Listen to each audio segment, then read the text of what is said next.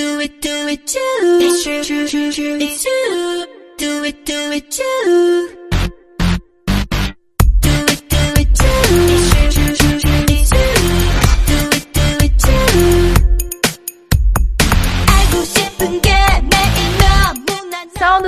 Pessoal! Está começando mais um episódio do Recomenda Cast, seu podcast semanal de recomendações.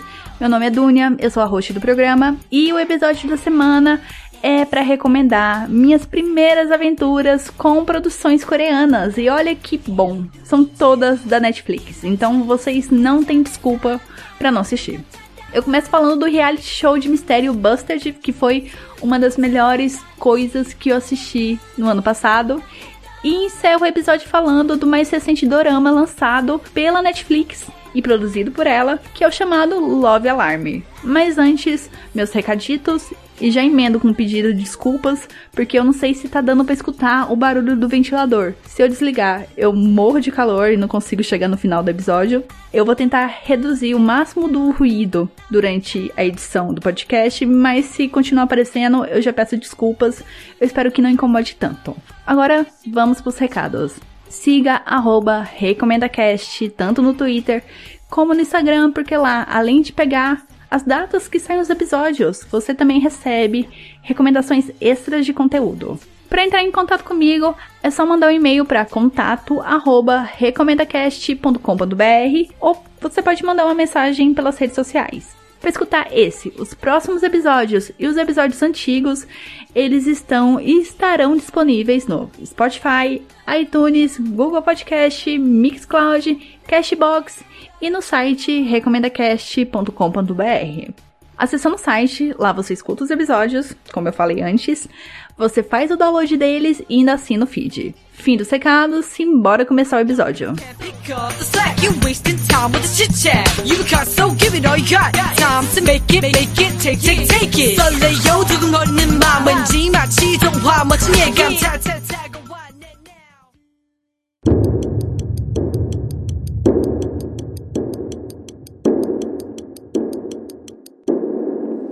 살인 게임 파티에 오신 여러분 모두를 환영합니다. 여기 탐정입니다. 그것도 명탐정. 야 냄새가 나는구만.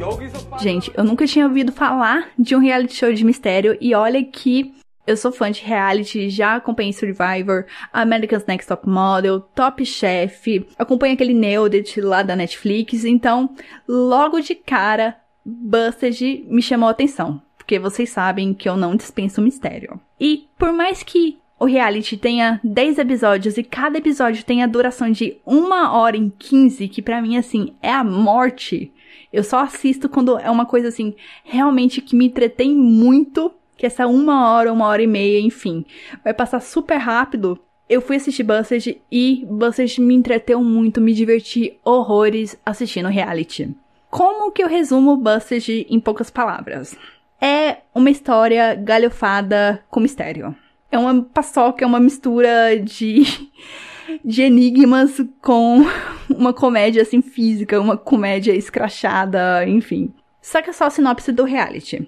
Sete detetives são reunidos pelo enigmático M para resolver um grande mistério. Eles são lá reunidos e o M tá prestes a dar os detalhes da missão quando ele é assassinado. Tipo, apaga a luz, dá um tiro, morre, gritaria e o corpo tá lá estendido. Agora, os detetives, eles precisam investigar a morte do M para chegar no real mistério, que é um tal de projeto D. Realmente D, a letra D. Esse projeto envolve microchips implantados nesses mesmos detetives, nesses sete detetives, e que contém DNAs de detetives famosos. É isso mesmo. Então começa essa procura por pistas sobre esse projeto D, e daí surge o K, que é o novo comandante barra chefe desses detetives e que vai arrumar umas missões muito maluquetes para esses detetives solucionarem e que essas missões podem ter relação com a morte do M e com o projeto D. Maluca sinopse, eu sei. E eu achava que parava até aí. Era só isso, o nível de maluquice, mas não. O reality, vocês vão perceber que eu vou. ah, vai ser difícil segurar o riso. Vocês vão perceber que o reality, ele mistura episódios roteirizados com situações e reações muito espontâneas dos personagens. Que, aliás, eu fico muito na dúvida se eles são realmente personagens ou se são os próprios atores seguindo o roteiro, já que os nomes usados são os nomes reais desses atores. Então fica um negócio assim, eu não consigo encontrar a linha que divide realidade e ficção quando eu assisto Busted. Eita porra! Mas essa ambiguidade é um charme da série, porque no começo é estranho, incomoda um pouco, mas depois vira parte do humor. Outra parte do charme do reality são os atores, principalmente o Lee Wan-song e o Yoo Jae-suk. Novamente, desculpa pela minha pronúncia, mas coreano é difícil. Eu tenho dificuldade de entender quando os personagens chamam uns aos outros. Então, falar para mim já já é uma coisa assim trabalhosa. Esses dois caras, o Lee e o Yo, são membros cativos de outro reality show que faz bastante sucesso lá na Coreia, que é o Running Man. De famoso, também tem o Seul da boy band EXO, que eu espero assim de todo o meu coração, eu tô sendo super sincera, que ele cante e dance melhor do que ele atua, porque ele é difícil. É é caso de polícia ele. E tem também a Park Min Young do dorama What's Wrong with Secretary Kim, que é traduzindo o que tem de errado com a secretária Kim. O restante do elenco, ele é bom, não é tão famoso, mas é cativante, você consegue se enturmar ali com, com os personagens barra atores. Mas claramente, assim, disparadamente, os melhores são o Lee e o Yo. Yes, Queen! Completando essa tríade do charme de Busted, tem os mistérios. Ainda bem, né? Porque ia ser foda assistir um reality show de 10 episódios com uma hora e 15 cada se, no, se os mistérios fossem ruins. Os mistérios, eles misturam provas naquele estilo de desafio do Faustão ou de programa do Silvio Santos, aquela prova física, aquela coisa bem comédia. Comédia física, com eu não sei qual outra palavra que dá pra usar para aquilo, com quebra-cabeças de raciocínio lógico. E cada episódio há um mistério para ser resolvido e os casos, eles são muito ecléticos e muito bizarros, porque tem caça ao tesouro naufragado, tem um vampiro sanguinário e um mágico desaparecido. Sim, tem um vampiro no meio do reality. Isso são alguns dos casos que eles têm que resolver. O reality, ele é meio fumado, como vocês perceberam, e eu não sei se eu posso usar só a palavra meio, pra quem não tá acostumado com o programa coreano. Então, quando eu comecei a assistir, eu estreiei muito toda a questão do formato, edição, essa parte dos atores barra personagens, mas com, com o tempo, com a persistência, né? Começou a ficar natural para mim e eu nunca ri tanto na minha vida com as comédias físicas e os desafios mirabolantes que os personagens têm que enfrentar. Eles são inteligentes, mas tem coisas assim que é só pra você rir mesmo, porque tem desafio de polidense. tem dois personagens lá que eles precisam conseguir fazer alguns movimentos pra conseguir a pista da professora de polidense, porque ela é uma das testemunhas. E é esse acordo que ela faz com esses dois detetives. Perdeu a cabeça, é moça? Tem campeonato de pesca e tem um de dança também que é muito engraçado, que não é com o cara da banda EXO. E os enigmas, como eu falei, eles são inteligentes, eles te instigam, eles não te dão soluções assim muito óbvias. Os participantes ali precisam pensar. E você acaba ficando curioso para saber como que eles vão sair de uma sala que estão com as paredes se fechando ou de um labirinto no meio de um jardim que tem pessoas atrapalhando o caminho deles. Minha recomendação de ouro sobre Busted é que assistam sem preconceito. Vão com a cabeça assim livre. um pouco preparada por tudo que eu já contei aqui, mas livre de preconceitos. O reality, ele fez sucesso, foi renovado por uma segunda temporada que dizem, dizem que sai ainda esse ano. Eu tô aqui com as mãos pro céu, torcendo para que seja verdade que ainda saia esse ano. Por favor, segunda temporada, porque ficou um puta cliffhanger no final da primeira e eu preciso de respostas e eu quero respostas agora. Let it shine, let it shine, let it shine. Busted ou Jogo de Detetives, como ficou o título em português, reforçando. É da Netflix, são só 10 episódios, tem nota 7.3 no IMDb. O primeiro episódio para mim assim, é o mais engraçado. é um dos melhores. O segundo e o terceiro são meio chatinhos, mas depois disso a série engrena e entrega um final assim muito bom, tanto na parte da comédia como na parte dos mistérios e dos dramas. Assistam Busted, eu acho que vocês vão se divertir muito e é uma experiência assim, no mínimo inusitada.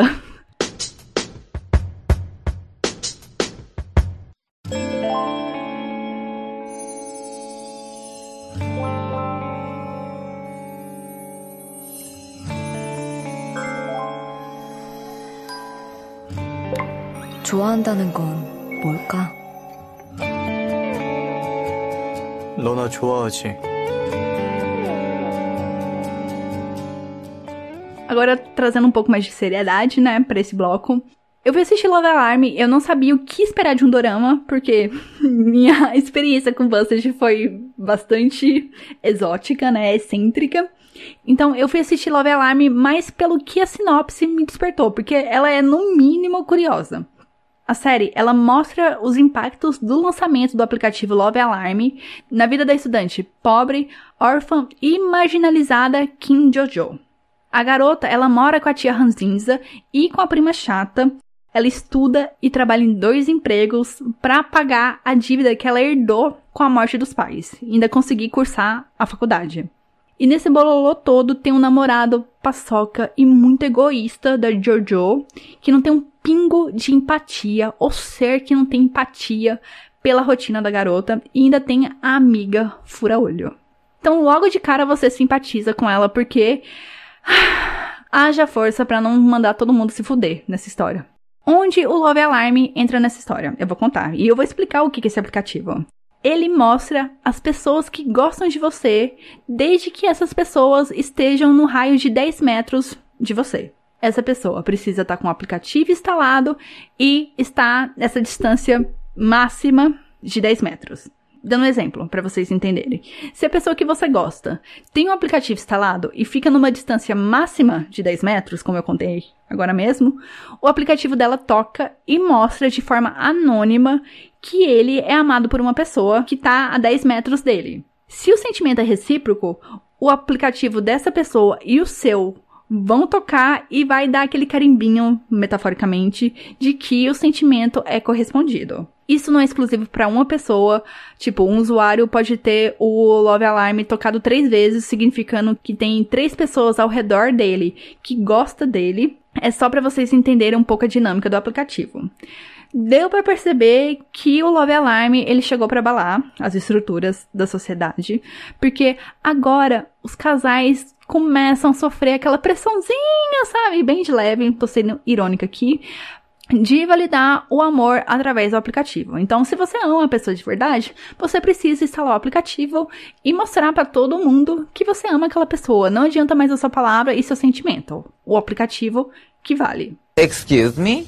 Aí, além disso, tem toda aquela zoeira juvenil de quando o aplicativo de uma pessoa toca e fica claro que ela tem um crush secreto. Deu para entender o funcionamento do Love Alarm, né?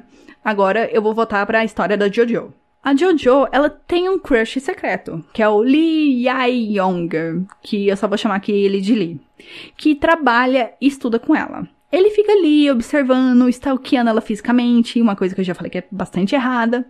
Ele fica ali com aquele sentimento retraído.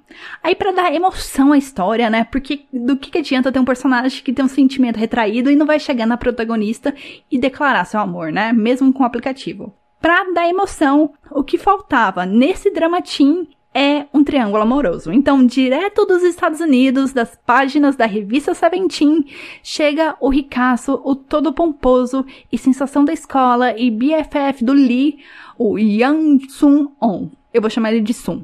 E os dois fazem o Love Alarm da JoJo tocar. E daí que começa a história. Baseada numa webcom coreana, iniciada em 2014 e aparentemente finalizada, porque eu não sei ler coreano, mas eu acredito que esteja finalizada no ano passado. Love Alarm vai além do romance e levanta questões sobre privacidade e solidão. Ao expor sentimentos, o aplicativo ele maximiza as histórias de amor, mas também os problemas sociais. Tipo, homofobia, feminicídio e suicídio em massa são mostrados como efeitos colaterais do Love Alarm, chegando a surgir um movimento dos anti-Love Alarmistas. Outro lado mostrado na série que eu achei muito interessante são os impactos e inconveniências sociais. Eu já comentei o um negócio da validação do namoro. Agora, os noivos precisam expor seus love alarm durante a cerimônia de casamento para validar a união perante a plateia. Esqueça Deus, esqueça o Estado. Agora você valida seu amor para o público. Olha que bizarro. O capitalismo ele também não fica para trás. Não, não, não, não, não.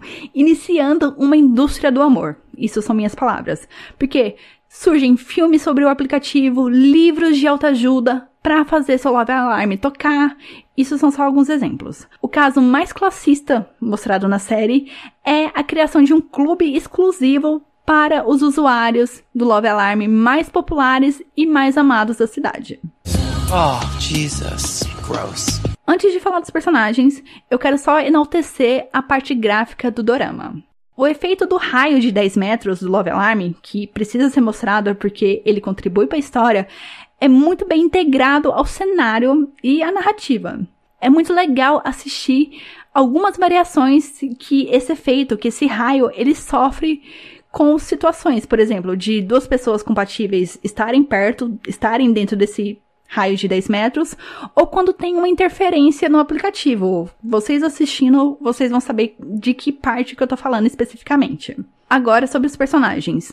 À primeira vista, a Jojo, ela parece ser a mocinha perfeita para as histórias românticas, onde a sua vida vai melhorar após um homem aparecer nela. Mas não. Desde o início, a construção dela é sobre força, sensatez e empatia.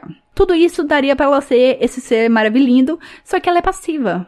Por causa de um trauma da infância que é mostrado na série, ela acaba aceitando os maus tratos da tia e da prima e essa solidão, porque ela perdeu os pais, a volta doente e tá num ambiente ali muito nocivo para ela. E ela acha assim que ela precisa aceitar isso porque ela é culpada pela morte dos pais, pela situação que ela tá, então ela merece aquilo, ela merece passar por isso.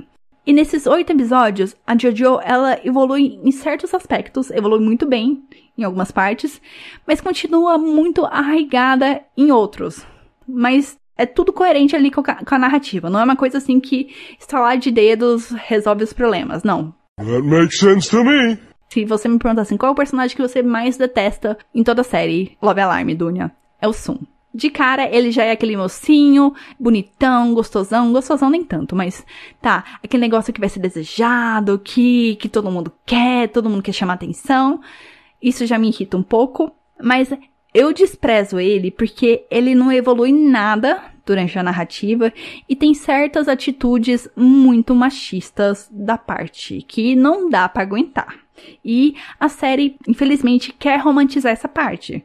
Tipo, o cara, ele não aceita não como resposta, ele objetifica a Jojo numa espécie de prêmio a ser disputado entre ele e o Lee, então são coisas assim que não dá. Eu já não gostava dele e conforme a série vai mostrando, me fez gostar muito menos. Ele e a prima da Jojo são as pessoas mais detestáveis durante a série. O Lee, ele é um pouco mais aceitável que o Sun, embora ele tenha aquele lance do Stalker, né? Mas uma coisa que é mostrada na série é que ele evolui e deixa bem claro, assim, desde o começo. Por mais que ele stalkeie a Jojo, ele tem respeito.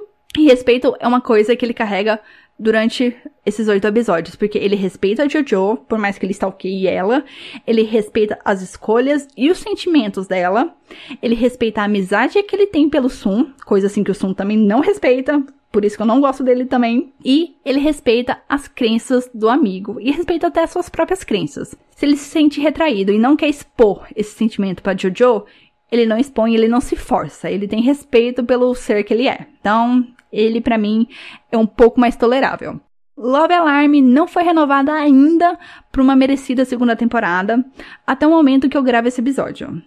Ficaram bons ganchos para a continuação, como as consequências de uma nova funcionalidade do aplicativo, que vai assim estremecer as estruturas ainda mais da sociedade, o embate entre os anti-love alarmistas e o criador do aplicativo, e o destino, é claro, do triângulo amoroso principal.